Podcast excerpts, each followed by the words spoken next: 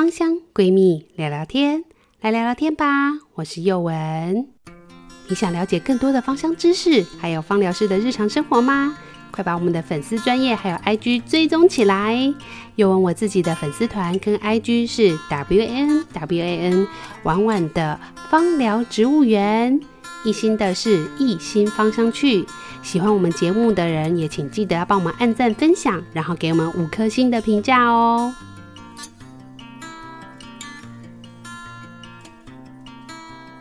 Hello，大家好，我是右文。右文今天要跟他聊什么呢？就从上一集我们聊了很久很久的芳疗历史，接下来往下继续聊，我们来聊一下艾菲跟娜哈之间的不同。那为什么特别聊 IFA 跟 NAHA 呢？因为这两张大概是目前来讲，你在台湾搜寻最常看到、最普遍、广泛会看到这个考照单位跟那个所谓的执照的部分。那当然还会有其他的执照，或者是大大小小每个学院开的不同的一些小课程，我觉得大家都可以去稍微搜寻一下。那呢，关于执照，我们今天主要会着重在介绍 FA 跟 NAHA 的部分，因为这在台湾来讲是相对来讲比较普及的两张证照。那我自己的想法是，我觉得这证照考就是要考一个大家都比较知道、比较知名的啦。如果你考一些 就是没有那么知名度那么高的话，呃，当然有可能会成为以后的绩优股也不一定。但是我觉得在一开始的时候，这个执照稍微比较 普遍性来讲，比较会有人知道。万一你考一个太冷门，其实你考完以后没有人知道，其实也蛮尴尬的。对，你就讲，哎，我考一个什么什么当没有人知道，蛮尴尬的。所以呢，在芳疗界来讲，我相信应该没有人会不知道 IFA 跟 NAHA 这两张执照。那我们来介绍一下 IFA。IFA 呢，它的全名呢是国际芳香疗法协会。那它的英文非常非常的长长呢，所以呢，我就请出了这个 Google 翻译来念给大家：International Federation of Aromatherapists。 非常的长哦，它叫国际芳疗师联合协会啦吼。那这个 IFA 呢，就是国际芳疗师联合协会呢，它也就是为 IFA，它是在一九八五年成立的。那我们在上一集魔力夫人的时候就提到，跟大家讲是在成立于英国。那它目前呢是世界上历史最悠久、体制也是最庞大的一个非营利芳疗组织。那它主要呢是致力于推广芳香疗法的人本精神。那它有去制定了一系列的。的培育的个机制跟制度，然后呢，他认为这样才可以维持这个方疗师的这个专业素养，所以呢，他的那个考照其实是蛮难的哦，而且是。我自己是觉得蛮难的啦，就是不建议初学者去考，因为你如果要考的话，你要知道他要考非常非常的久，他要考多久呢？就是你可能光是上课就需要上了三百小时以上，那有些不同的学院可能会有大概有两百多到三百小时左右，那这个是不太一定的。那这个但是至少需要两百五十小时以上，还有一个规定的时数。那这个时数呢，大家可以稍微算一下，如果你每天要上七小时好了，你就会发现你其实大概要上。断断续续大概上一年，那你又不可能每天上嘛，也不可能每一个礼拜都上，所以你可能中间还会穿插休息啊等等，然后你可能还要进修，所以这大哩拉大概至少需要八九个月以上，甚至到一年以上的读书时间，然后你需要再念书半年左右再去考它，或者是你比较厉害，你可能马上念完就可以考的话，那我觉得是相对来讲很厉害的。所以这个 IFA 呢，我本身呢。没有推荐大家考，但是呢，也不能说不推荐。如果你真的很想在这个芳疗的领域，就是有一点点成就的话，我还是会建议大家去考它。这我们大家到后面再去讲。哦，所以呢，这个 IFA 我觉得不建议初学者去考，这是用我个人的想法，因为它的这个时数，第一个拉太长，第二个它的学费来讲也是相对来讲比较高的，因为想想看嘛，两百多小时到三百小时，光是这个讲师费就不知道多少钱了，然后你中间可能要买精油等等，所以如果你要考 IFA 的话，我会建议你口袋可能至少要二十万的钱可以随便你花，不是二十万的存款哦，是二十万的钱是你可以愿意拿来投资自己的，那十万块可能是学费。费十万块可能是你要投资这个过程当中，你可能需要买一些精油啊，或者是其他的书籍，或者一些进修等等的哈，一些一些小费用啦哈，这是我个人的想法。所以如果你本身没有这么多的预算的话，我会建议大家可以稍微存一下钱，不要造成自己经济上或者生活上的负担或压力。但是你说考完这张执照会不会后悔？我个人是觉得不会后悔，因为它真的是会学习到非常多，诶，它是非常系统性的发展。那它也是一个非常超值的一个证照。为什么呢？因为他在二零二年二零年获得了 PSA，也就是所谓的健康和社会保健专业管理局批准成为一个认可的注册机构，也就是它是全国第一件在 PSA 注册的这个放疗机构，那也代表了在医疗体系当中认同了这个 IFA 的放疗体系对于这个医疗系统的发展。所以呢，这个 IFA 的证照事实上这个地位来讲，在放疗界来讲算是相对来讲比较崇高一点点的。那也因为它是一个先驱的角色，所以它在医疗院所啊、美容 SPA 产业的一些特别照护或者一些居家安宁等等的，它都是比较被重视是的一张执照啦，所以我也觉得蛮推荐大家去考的，但是有点矛盾，对不对？前面推荐大家不要考，后面又推荐大家考，这个我们等下再去跟大家详细的聊一聊。那这个 IFA 我们简单的跟大家讲，它需要的学习时数至少需要有两百五十小时以上，而且呢，在这个过程当中要进行这个考试。要在两年内要考完哦，你不是说你之后想一直考一直考是不行的哈，你必须要在两年内完成他的认证考试，而且你必须要完成所有的必学课程跟作业。那作业有什么呢？首先第一个就是你需要有六十份以上的个案咨询表。那这个六十个个案，其实以幼文自己的经验，我觉得你大概需要做大概七八十个个案，因为你有一些个案其实它不一定是有效的个案。什么叫不一定是有效？也就是说你给他精油，但他不一定会用，或者你在推广的过程当中，你其实可能会受到一些阻碍，或者是有些人其实是没有认真在用的，这个是另外一件事情。我们等下再跟大家讨论一下这个个案的部分。那也就是说，幼文本身是建议你至少大概做七八十左右的个案，而且你在做这个个案的时候，其实你就要稍微思考一下，你想搜集的这个个案类型。为什么这样讲呢？因为这个 IFA 它规定的，其实除了这个六十份个案之外，它还需要你要写这个专业论文跟商业论文。那这个商业论文，我觉得是比较简单的啦，因为它有点像是那个呃美少女梦工厂或者是那个便利商店。我不知道大家有没有玩过这两个游戏，就是它是一个电脑游戏。那便利商店应该大家比较知道吧？它蛮有趣，就是你可以选择你要干那个。便利商店，然后他可能会一开始给你一笔钱，然后你可以盖便利商店，然后呢，你就可以选择你要进什么货啊之类的。那就是大概用这个概念去想象你的这个商业论文啦，就是说你可能要盖一个小小的美容院，你想要怎么做？然后你需要去做一些研究啦，比如说你可能想要去研，你可能要就是把自己视为一个是芳疗师，所以你是一个会从业的芳疗师，所以你可能想要怎么样去做你这个芳疗相关的事业，它会需要你写这样的商业论文。虽然它规定的字数很少，其实才两千五百字，真的不是很多。可是其实你应该会写超过。以宥雯自己来讲，大概就写了好几千字。为什么？因为你可能需要写一下你干嘛要成立这个，然后你想要怎么成立，然后你想要成立的是一个店面还是一个行动美容师的一个概念。那你可能想要贩售商品，或者你想要是教授课程等等的，你有很多的不同想法。然后你还需要提出所谓的财务报表。这个财务报表当然不是一个非常复杂。的财务报表，它可能就是一个简单的，就是你的创业基金大概是怎么样的规划。那你可以大概预估一下你可能需要的经费跟开销，你可能广告费啊，做一些文宣啊，场地租金啊，然后你大概课程会怎么样的收费？你会收几个人？比如说你开，你想要当方疗讲师好了哈，那你发现芳疗讲师，你一堂课可能要收多少钱？然后这个租金多少？学费多少？你的这个精油成本、材料成本是多少？你可能需要简单的算一下。那我觉得这样写一篇。论文也好，就是说你写完以后，你大概就知道，哎，你这个方案是有没有可能成功的？因为你会发现，网络上其实也很多人开芳疗课程，但这个课程是不是真的能够成为你正式的收入？我觉得这件事情。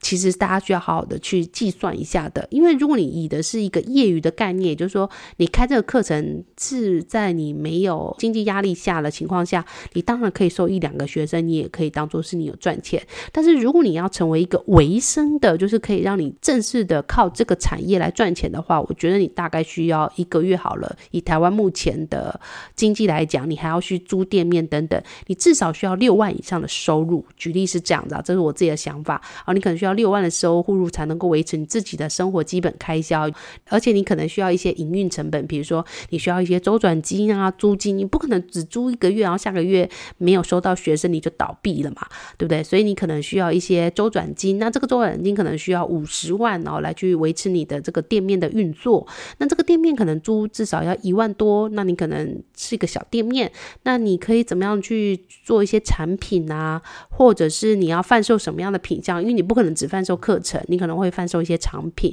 那些产品要从哪里来？你是自己要去开发呢，还是你要去做代理品牌的这个动作？我觉得大家都可以稍微思考一下。那你就在写这个商业论文的过程当中，其实你大概就会思考，你有没有办法让这个芳疗师的这个。工作成为你真正的呃可以养活自己的一个工作，我觉得这是一个很棒的作业。只是很多人都是简单的写写啦，不是真的写。但是我会觉得这个作业，如果你好好写的话，其实你就会知道你要怎么样去发展你的芳疗师的一个概念。那有兴趣的人也可以来跟我聊聊，我有时间的话也会开相关的课程来跟大家讨论啦。吼，那我们今天就不提太多。那他的另外一个论文是要讨论这个所谓的专业研究论文。那这个专业研究论文。就是大家可以去定义的主题，那你可以去定，可能是探讨皮肤啊，探讨运动啊，探讨比如说更年期、生理期的不舒服等等的，有很多很多的议题都可以去探讨，或者是你可以针对数据期刊等的一些资料去做整理、去做讨论。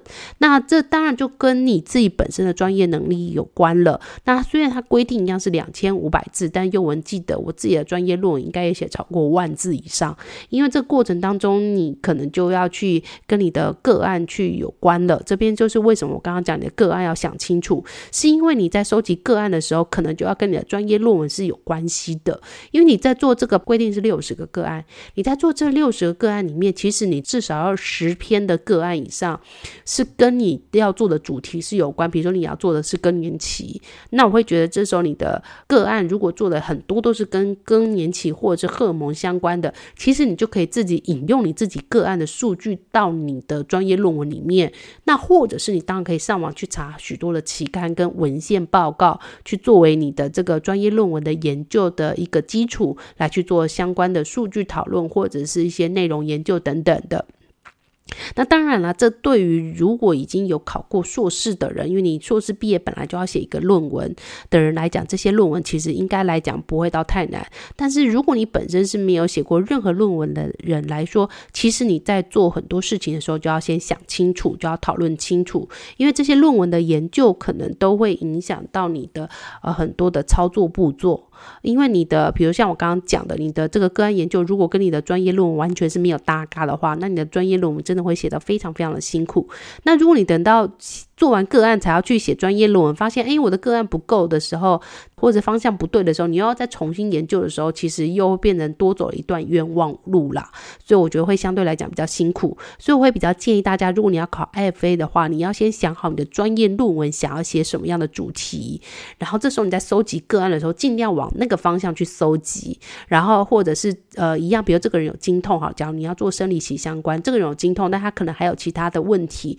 你可以以这样的基础去做发展其他的议题去做研究，这可可能对于你写论文来讲会比较相对来讲会比较轻松，而是时候你做完这个议题以后，你就可以比较知道你想。做的这个商业论文是什么样方向？比如说，你就是专注在处理这个妇科问题的话，那你可能需要搭配的是一些按摩啊，或者是什么样的方面，你就可以去想象它。那这时候写出来的时候，我觉得会比较容易一气呵成，比较不会太过，就是好像三份论文花了三份工的感觉。那它的考试科目呢，主要有三大考试。但是要注意哦，考试之前你要先交出刚刚那三份作业，你没有交作业你是不能考试的哦。所以呢，你交完作业以后呢，OK 以后呢，你就可以去考所谓的芳香疗法理论。那这个理论要考好久，要考两个小时，所以你要非常认真的写。那以我自己考过的经验来讲，我觉得芳香疗法理论它里面很多的考的还蛮细的，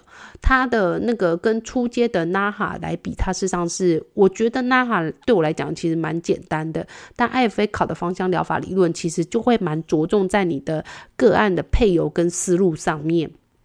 那他们这考卷是真的由他们那个埃尔菲那边的人来去做监考跟改考卷，所以你写的这个用油的逻辑就是不能够乱写，然后你的配油的浓度尽量不要太高，因为他这个考卷是由那个埃尔菲他那边考的，那埃尔菲是由魔力夫人他们去创立的，他们使用的一个方法跟概念是将精油应用在生活日常当中的保养当中，所以呢，他不会喜欢你把浓度调得太高或是用一些危险的精油，因为他认为这是日常生活当中你可能可以每天用的一个配方，所以这时候你要尽量避开一些危险的精油。有些学生他们在学的时候，可能他们自己在学的派系里面喜欢用一些比较高危险性，但是效果比较好的一些精油的时候，就要提醒你要特别注意，要把这些精油给拿掉。这在 IFA 上面来讲是比较不喜欢的。那这时候芳香疗法呢，它比较有趣的事情是，它会在很多的时候要求你在写个案或者是一些题目的时候，突然蹦出一个希望你写它的学名，所以这时候你就要好好的背你的学名，包含植物油。那 像背精油的学名，大家可能在使用上来讲，就一瓶在使用的时候，其实就蛮常会去背它。但是比较麻烦的是植物油的学名，我觉得相对来讲是比较难背的，所以你要把一些常用的植物油给背熟。因为就算它考出植物油的填空，你可能不会填，但是它后面应用的时候，它还会再考一次植物油。那这时候它考的应用植物油，它不会指定要考哪一种，它可能就是会考你你在使用的哪一种，请你写成英文。那这时候，所以你就至少要把自己常用的几个植物油的呃俗名或学名给背起来，这样是比较好一点点的齁。所以这边的话，我觉得这边准备上来讲，学名跟一些基础的一些知识。都要背的相对来讲滚瓜烂熟是很重要的。那他还要考一个蛮多人都很害怕的这个解剖跟生理学，他大概会考一个小时。但是因为幼文本人呢是第三类组的，而且我自己也有在教生物，所以这对我来讲，我觉得不会到太困难。那呃，大家有机会也可以去看一本书，是英国艾尔菲他的前主席所写的这本书，就是叫做《芳香疗法圣经》。那这本书不会很贵，我记得只有三百多块而已，不会很贵。那它也薄薄一本，那你至少要把这一本就是《芳香疗法圣经》里面的这个所谓的生理解剖内容给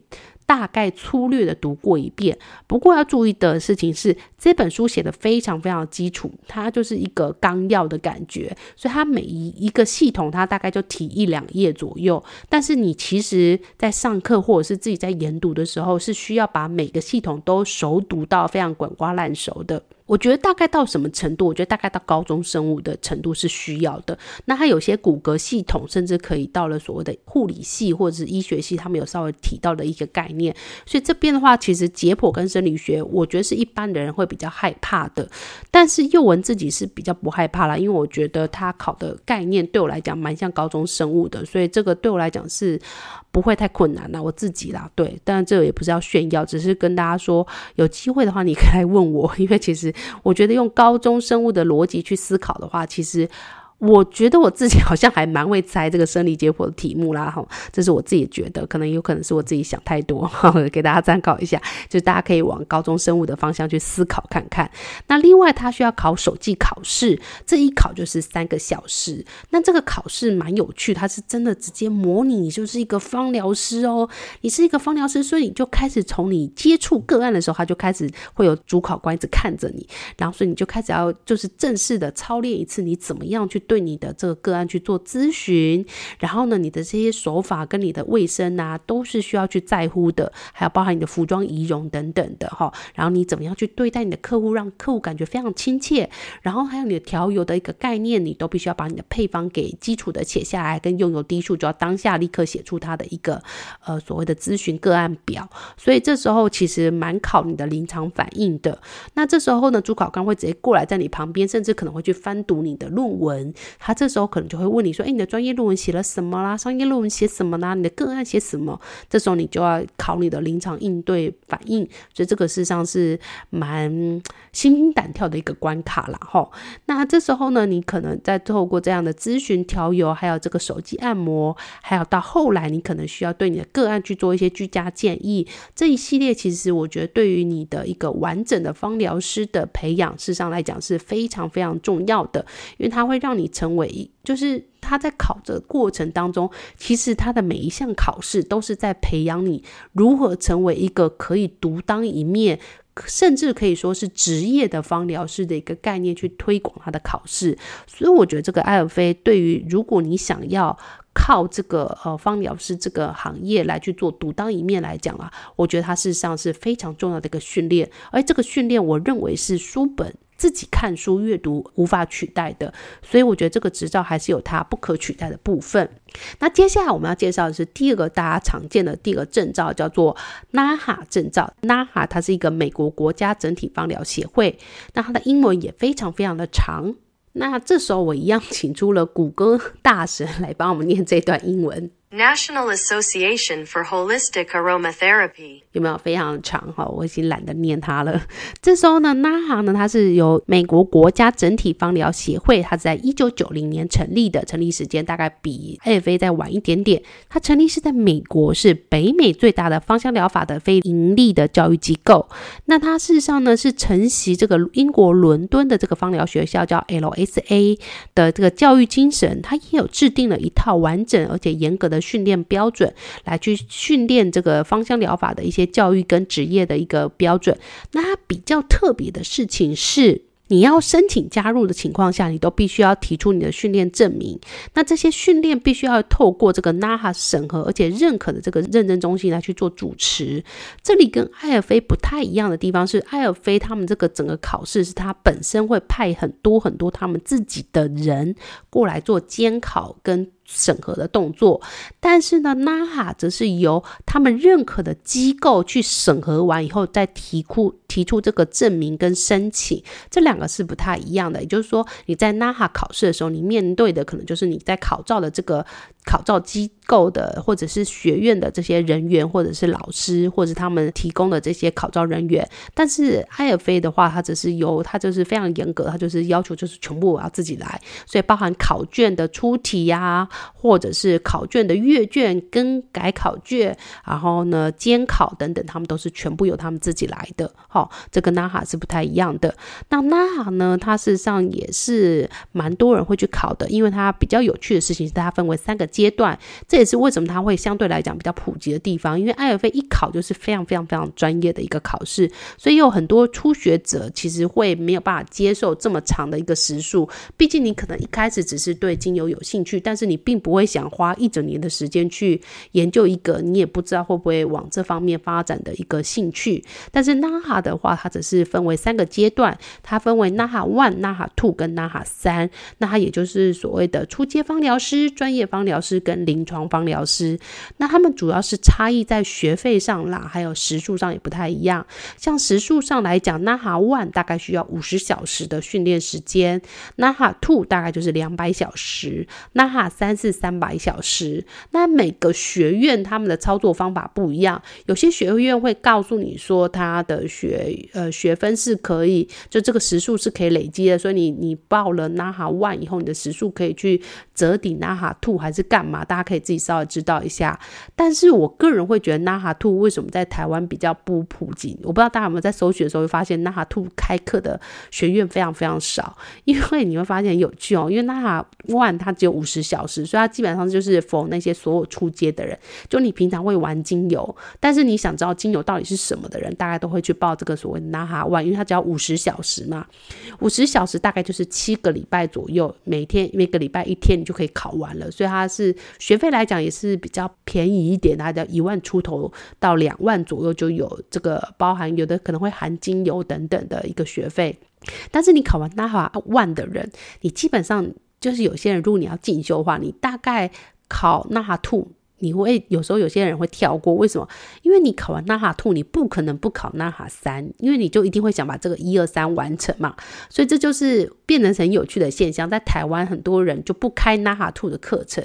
因为这时候 NAHA Two 可能又再跟你收个五万六万，然后再上个两百小时。可是呢，他的课程又有点重复到了 NAHA 三的部分，所以这时候呢，有些人就干脆一鼓作气，直接跳过了 NAHA Two，直接跳到了 NAHA 三的部分，因为 NAHA 三直接就是三。百小时的课程嘛，然后你就一口气上完，然后你就不用再缴 NAHA Two 的学费，你可能就直接缴纳哈三的学费。那甚至有些学院他们是直接考完埃尔菲就送你 NAHA 三，或者是埃尔菲的考试直接跟 NAHA 三两个去合并。但但是不同的考卷，注意这个考卷还是不一样，只是它因为他们学的内容事实上是。有一点点重复了。我们来稍微看一下 NAHA One 考什么？NAHA One 大概就是考一些基础的概念啦，所以它精油大概就只要十二支到十五支，有些学院比较认真一点，会上到三十支左右。那 NAHA Two 的话，则是会多了一些精油化学跟一点点基础的解剖学。那 NAHA 三则是会增加了一些实物的应用跟芳疗照护，在进阶的解剖学等等的。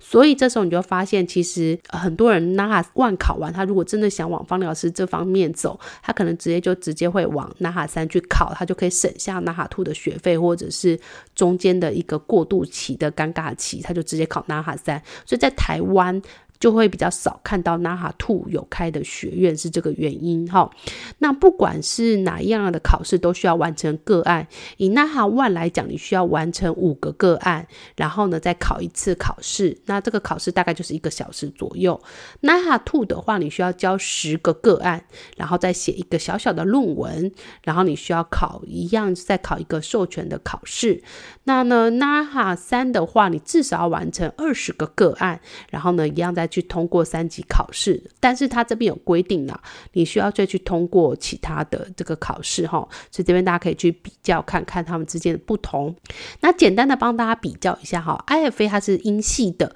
，NARA 是美系的，他们两个成立时间其实差不多，大概是一八。一九八五年跟一九九零年，所以时间上来讲，我自己是觉得差不多。那课程时数上来讲，也是差不多的一个，大概两百多小时，两百五十小时以上。那 NAHA 三以 NAHA 三来讲，它大概就需要三百小时，就是累积总共要三百小时。那两个的优势，我觉得也不太一样。像 NAHA 的话，因为它的好处是它有分阶，所以你会发现，其实 NAHA One 的取照人数在台湾来讲，应该算是非常多，因为它的考照不难，然后再加上考的都是比较基础的一些简单概念，那他考完以后也足够你应用在生活当中。那只是说有些人他对于这个知识性的需求比较高，他可能在。那考完 NAHA One 一段时间以后，发现，诶，这个书上写的东西有些还是没有办法很好的系统性的去阅读，因为有些书籍它可能是每个作者之间他们自己的呃各自表述，所以他可能会觉得，诶，有些东西好像串不太起来，或者是像精油化学比较没有专业的系统性的书籍的时候，他们可能就会再回头寻求就是进阶的考试这样子。那艾尔菲比较麻烦的地方是，他没有跟你管什么初阶跟进阶，就一考就是直接就是你一定要成为就是芳疗。考试的那个概念，然后它还多了一个手机考试。它跟 NAHA 最大的不同在于，它多了一个手机考试。但我觉得这个手机考试也是蛮值得学习，因为不管你有没有要成为会按摩的这个放疗师，这个手机考试我觉得都能够对于你在。肌肉跟一些应用上的理解来讲，帮助蛮大的。因为我觉得精油用在身体上，实际还是真的要去触摸过它，然后使用在肌肉上的感觉等等的。所以我觉得这个手技考试是我自己个人是蛮喜欢的。虽然 NAA 是不考的，但我觉得艾尔菲的这个手技考试我自己是蛮喜欢的。然后，那对我来讲也不太难。为什么？因为我本身就是一个非常热爱按摩的人，所以它就是大概有点像是你平常去那个美容院按整套脸加身体的那个逻辑大概是这个样子。那当然，美容院他们会更加专业啦，因为他们是真的是在从业，有在做贩售这个按摩这件事情，所以呢，也蛮多美容业相关的人会去考这个 NAHA 跟 IFA，因为他们可以从美容师的角度慢慢转成一个芳疗师，就是有种更进阶的感觉。因为很多的时候，美容师比较像是按摩，然后透过身体的一些体力去做这个劳力的赚钱，但是如果你自自己进修增加了一些芳疗知识以后，你就可以靠知识性来赚钱。我觉得相对靠体力来讲会比较长久一点，而且比较有不同的区别，就你可以跟其他的方美容师有一个区隔性。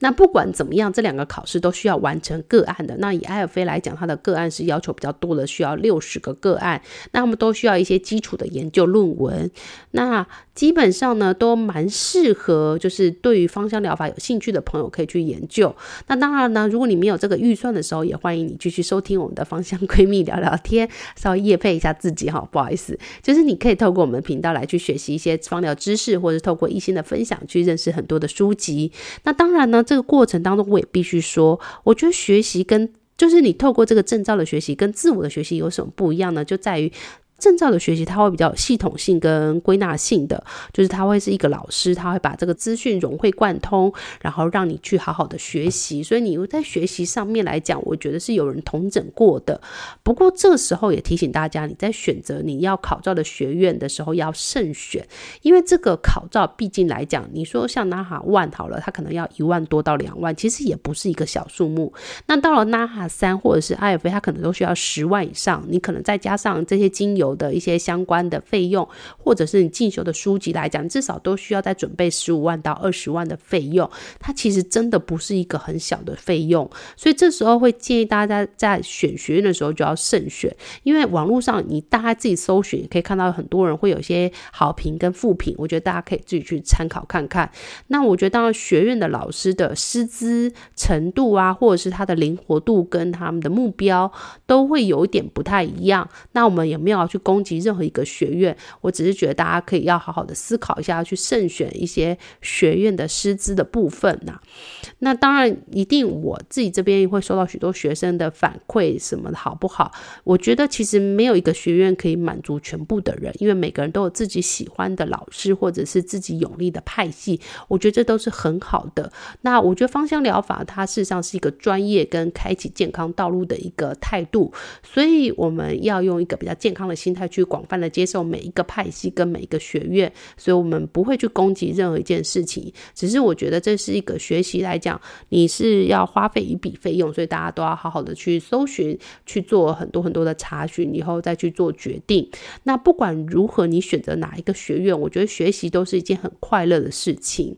这件事情可能是在我学生时候很难理解的，那时候老师都会跟我们说：“哎，其实。”最快的时候就是学生的时候，我小我是学生的时候并不觉，我觉得学生时候只有考试。可是当我后来现在不是为了考试而去学习的时候，我觉得我真的可以享受那个学习的过程，包含在阅读书籍跟查找资料的过程当中。坦白讲，这个过程对我来讲都是愉悦而且快乐，而且甚至会带一种快感的。这个我觉得我这可能我比较变态一点，我不知道大家能不能理解，就是那种很多人一起研究，很多人一起看书，很多人一起为一个。喜欢的事情而努力的那种感觉，就是你不为了什么，你只为了你自己的喜好，那种快乐是很难以言喻的。所以到现在来讲，我还是非常非常的怀念，就是那个时候在考证照的这个过程当中，大家一起学习、跟切磋，还有讨论，还有品香的这个过程，对我来讲都是非常非常的快乐的。这个快乐甚至可能超过我拿到证照的那个兴奋感。当拿到证照，我还是非常非常的兴奋。但是呢，在这个学习的过程当中，其实我每一天都都非常非常开心，我去上课的每一天，我都觉得超开心。虽然上完以后回家是有点压力，因为每天上完以后就哇，超多的资讯需要阅读跟记忆这样子。然后也因为这样子去买了很多的书籍，但是我觉得这跟你单独只买书来看真的不太一样，是因为。你买书的时候，它可能受限于书籍或者是作者的一些限制，或者是因为出书的时候需要一些比较呃有卖点的书，所以它才会能够被出版社选中。所以你就会发现它就会没有那么的系统性，或者是比较片段片段的这样子。那我觉得这时候对于初学者来讲会相对来讲比较辛苦，但是如果你考完证照以后再去重新阅读的时候，因为你是在你的基础下面去做旁边的延伸，这时候其实你读起来就会相对来讲比较轻松，而且会比较有逻辑性。我觉得读起来会比较知道这个作者整个要阐述的意思，跟你知道他大概是什么类型的这样子。这是我自己认为就是在学习考照上面跟自我进修上面事实上是比较不一样的。那当然没有哪个是绝对对跟哪个绝对错，我觉。觉得芳香疗法本身的目的就是要带给你快乐跟健康，所以只要能够让你快乐跟健康的方法都是好的方法。那不管你选择哪样的方法，都请你继续支持我们芳香闺蜜聊聊天，我们也会带给你更多的知识与健康的相关的资讯。那今天就是又文跟大家分享的这个 NAHA 跟 IFA 的口罩的比较。那不知道大家喜不喜欢这样的主题呢？有兴趣的话，再跟我们留言，跟我们讨论分享。那我们今天就分享到这里，谢谢大家，拜拜。